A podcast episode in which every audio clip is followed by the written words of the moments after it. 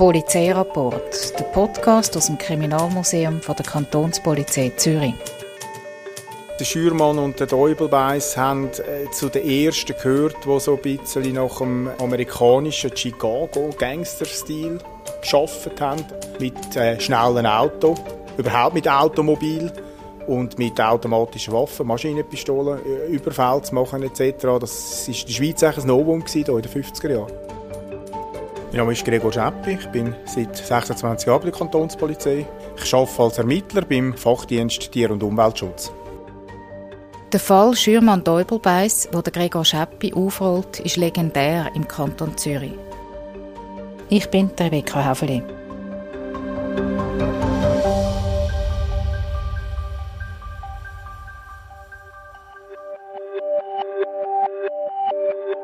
Der Kurt Schürmann und der Ernst Stäubelbeiss haben in den 50er Jahren im Kanton Zürich ihr Unwesen getrieben. Das Gauner Duo hat im Dezember 1951 einen Bankier entführt und umgebracht. Die Tat hat landesweit für Schlagzeilen gesorgt, zum Beispiel in der Schweizer Illustrierten. Beunruhigung und Entsetzen über den neuen Mordfall in Zürich. Der Verdacht ist aber erst später auf den Schürmann und den Däubelbeiss gefallen. Sie haben bis dahin nämlich ein völlig unauffälliges Leben geführt. In ihrem Umfeld hat niemand gewusst, dass sich die zwei Jahre vorher im Gefängnis in der Romandie kennengelernt haben. Der Gregor Scheppi blättert zurück. Sie haben beide unabhängig voneinander am Anfang so eine kleine kriminelle Karriere gestartet mit kleinen Diebstählen Einbrüche, äh, so ein bisschen, man hat sich bereichert. Da haben beide unabhängig voneinander haben da so ein Straftaten verübt und haben irgendwann mal das müssen absitzen. Man sagt, dass sich im, im Gefängnis in Orb, also im äh, Kanton Watt, sie sind ja beide dort beruflich im, äh, im Kanton Watt oder im Welschland, sage ich mal, tätig gewesen. Äh, der eine hat in einer Waffenfabrik geschafft, als Mechaniker. Äh, das ist ihm dann später zu gut gekommen äh, bei seinen Taten. Die haben sich offenbar entweder dort kennengelernt vorher, äh, was sicher ist, im Gefängnis haben sich wieder getroffen oder dort kennengelernt. Und dort, denke ich, wo die sich getroffen haben, ist wahrscheinlich mal das Erste gewesen, die Sympathie, die gegenseitige, die es nicht unbedingt für Straftaten, sondern so ein bisschen die politische Einstellung. Ah, der tickt auch so wie ich. Der Hintergrund von ihrer kriminellen Karriere war nämlich nicht nur die Absicht, gewesen, sich zu bereichern. Sie haben beide auch noch andere Gründe für ihre Straftaten gehabt, wie wir in den Akten nachlesen können. Da sieht man immer wieder ein bisschen, dass auch politische Motivation dahinter war. Also nicht eine reine Bereicherungsabsicht, wir gehen jetzt äh, go, go Überfall machen, um uns zu bereichern, sondern es ist so ein bisschen der kommunistische, marxistische Gedanke, der ist irgendwo ist immer ein mitgelaufen wo auch wahrscheinlich ein Motivationsfaktor war für, für, die, für die Taten, die sie gemacht haben.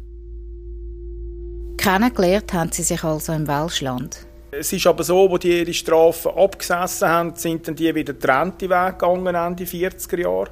Haben sich dann, zumindest ist es so überliefert, oder steht so in der Akte, haben sich zufällig im Hauptbahnhof Zürich wieder getroffen.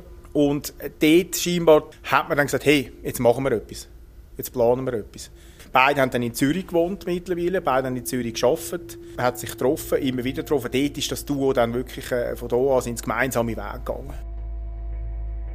Zusammen haben sie angefangen, Pläne für Straftaten auszuhacken. Zuerst aber haben sie nur kleinere Delikte begangen, wie der Gregor Scheppi erzählt.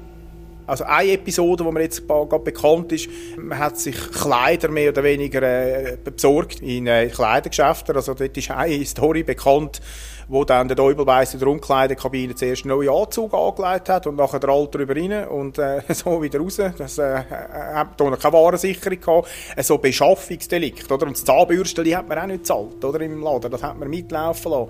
Äh, so Sachen haben sie die immer gemacht, oder?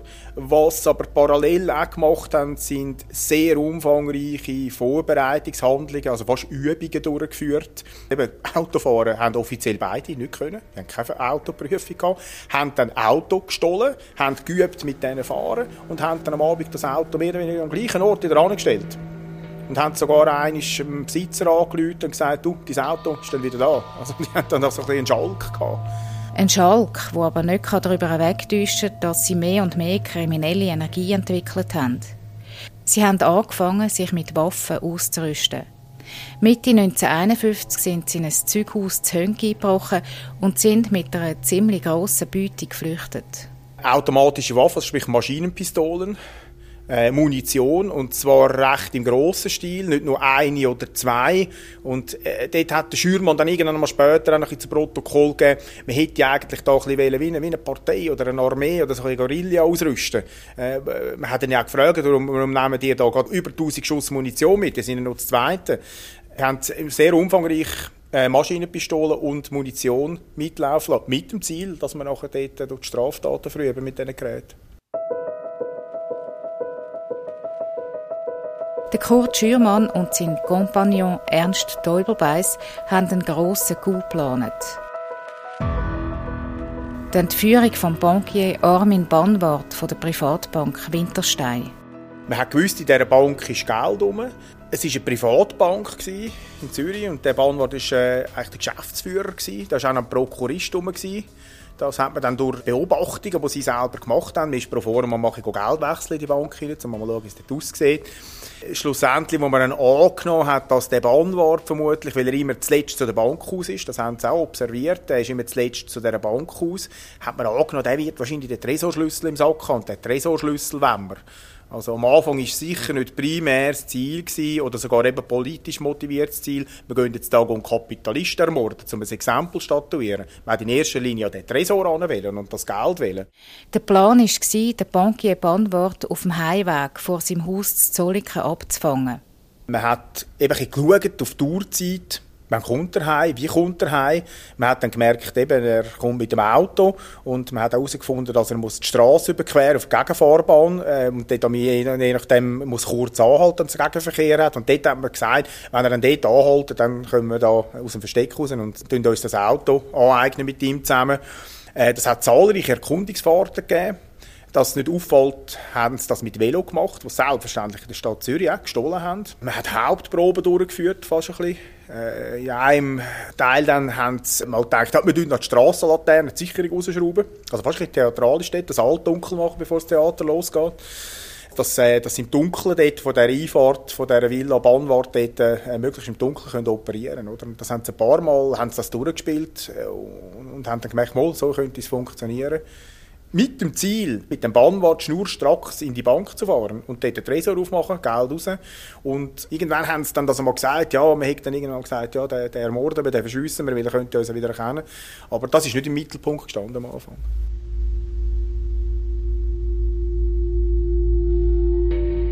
Der Tag X ist gekommen. Der Bankier ist wie geplant in seinem Auto überfallen worden. Man ist in das Auto reingestürmt, man hat den Bahnwart auf die Seite äh, gedrängt der Täubelbeiss ist dann an Steuer gesessen von dem Auto, der Schürmann nebendran und hat dann auch gerade relativ gleich gesagt, schau, da kann eine Maschinenpistole, es ist ernst, oder? Und hat ihm dann gesagt, wir fahren jetzt in die Bank auf Zürich wieder äh, und wir möchten dort gerne ja, den Tresor aufmachen. Und auf der Fahrt dort hat man einen Umweg gemacht und hat mal geschaut, dass hat der Bahnwart für dabei, hat verschiedene Schlüssel gehabt, dann müssen aufsagen, für was die Schlüssel sind und man hat dann gemerkt, der Tresorschlüssel fehlt, der hat er nicht dabei. Und der Bahnwart hat dann das in den Peiniger gesagt, der Tresorschlüssel ist bei meinem Prokurist. Dann hat man den Prokurist angerufen. Der äh, Bahnwart hat das natürlich machen. Gesagt, du komm nochmal in die Bank. Der Prokurist hat dann gemerkt, da stimmt etwas nicht, das ist komisch, oder? Er hat dann das der Polizei gemolden und äh, man hat dann dort, äh, ist ein Detektiv in Zivil ist, ist mit. Offenbar hat er sich nicht ganz so professionell äh, sich bewegt. Auf jeden Fall hat dann der Schürmann und der Eubelweiss gemerkt, was es von der Bank gestanden sind im Auto vom, vom äh, Bahnwart, haben gemerkt, hey, da kommt noch einer, da läuft noch irgendeiner, den Prokurist hinein rein. Und haben angenommen, das ist die Polizei. Ab dann ist alles aus dem Ruder gelaufen. Der Schürmann und der Däubelbeiss sind mit dem Bankier Armin Banwart im Auto geflüchtet und schließlich ins Repistal gefahren. Das ist, äh, hat man dann sich äh, da beraten, was machen wir. Und wo sich dann äh, der Bahnwart gewehrt hat, haben er mindestens zweimal ist er mit dem Gewehrkolben äh, von dieser Maschinenpistole ist abgeschlagen worden. Und dann äh, hat äh, der Schürmann einen Knickschuss hat nachher noch ein zweites Mal geschossen. Und in den Akten äh, steht irgendwo noch, dass der Schürmann, der eine Maschinenpistole das Knick gehabt hat, zum Täubelweiss geschaut hat und der hat geknickt und gesagt quasi, ja, ja, mach's. Und sie haben es relativ einfach gemacht. Also die Leiche von dem Bahnwart unter der Rücksitze, so ein bisschen versteckt. Das Auto ein bisschen dort in dem Wäldchen vom, vom äh, Brems gelöst und nachher so ein bisschen das Doppel abrollen lassen. Und dann ist man zu Fuß, hat man Kleider und auch die äh, Waffen hat man dann versteckt. Unter anderem hat man das in einem Schacht versteckt, dass man dann wieder unbescholten am nächsten Morgen äh, ist man wieder arbeiten. Und es ist gerade aufgefallen, dass man als Nacht äh, so eine Straftat begangen hat, eine umfangreiche. Schürmann und Eubelbeiss sind also ziemlich kaltblütig vorgegangen. Der tote Bankier ist schon gleich im Auto gefunden worden. Die Zeitungen haben berichtet. Ein Mord wie aus einem Gangsterfilm. Und die Empörung über das Vorgehen der unbekannten Täter war gross. Welch eine ungeheuerliche Gefühlsrohheit. Die Polizei hat mit Hochdruck ermittelt. Der Kurt Schürmann und der Ernst Deubelbeiss sind aber immer noch nicht in Verdacht gestanden. Im Verborgenen haben sie in der Zwischenzeit einen Einbruch aufs Postbüro Zerinach im Kanton Aargau vorbereitet, wie der Gregor Scheppi erzählt. Man dann eben irgendwann sich dazu entschlossen, bei Nacht zu gehen, in die Post einzubrechen. Man hat auch wieder ein Auto gestohlen, selbstverständlich.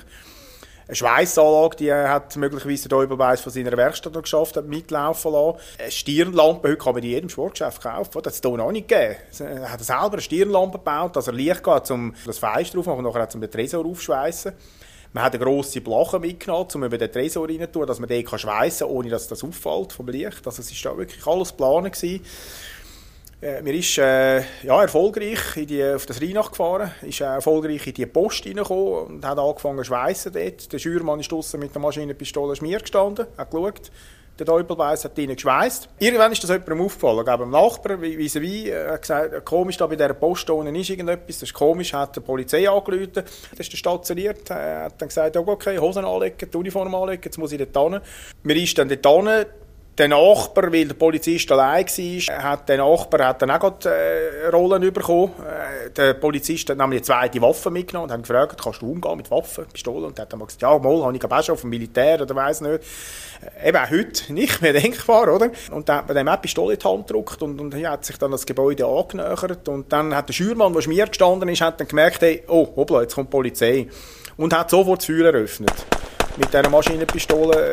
Einer von beiden, von der Schürmann ist es, glaube ich, der dann einen Schuss abbekommen hat, der war verletzt. Die anderen zwei, der Polizist und, und da der Nachbar, die sind wie ein Wunder nicht verletzt gewesen. Es ist doch über 100 Mal geschossen worden. Wovon die wenigsten Seiten von der Polizei. Weil der Polizist, der hat äh, seine 9 mm dabei gehabt, seine Dienstwaffe. Ja, der hat nach, wahrscheinlich nach 20 Schuss mit dem Ersatzmagazin ist dort mal fertig geschossen gewesen. Und der Schürmann hat da seine Maschinenpistole, sicher auch mit dem Ersatzmagazin oder mehreren, da hat man gut 100 Schuss können ablassen und hat dann können flüchten mit dem Auto. Die sind weg gewesen.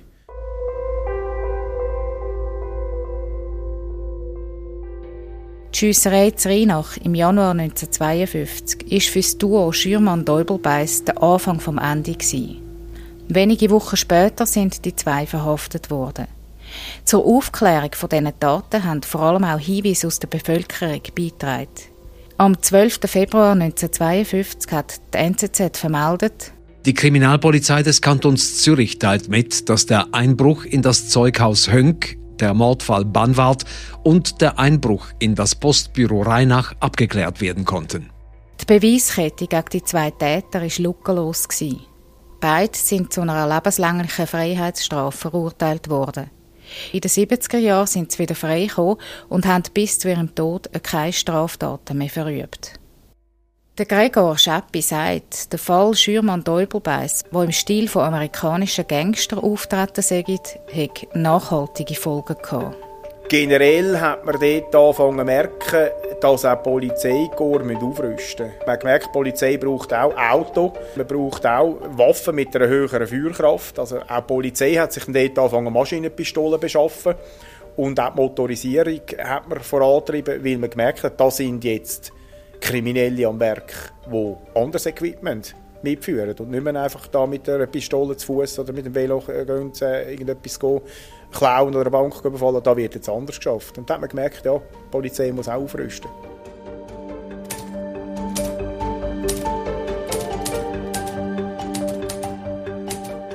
Polizeirapport, der Podcast aus dem Kriminalmuseum von der Kantonspolizei Zürich.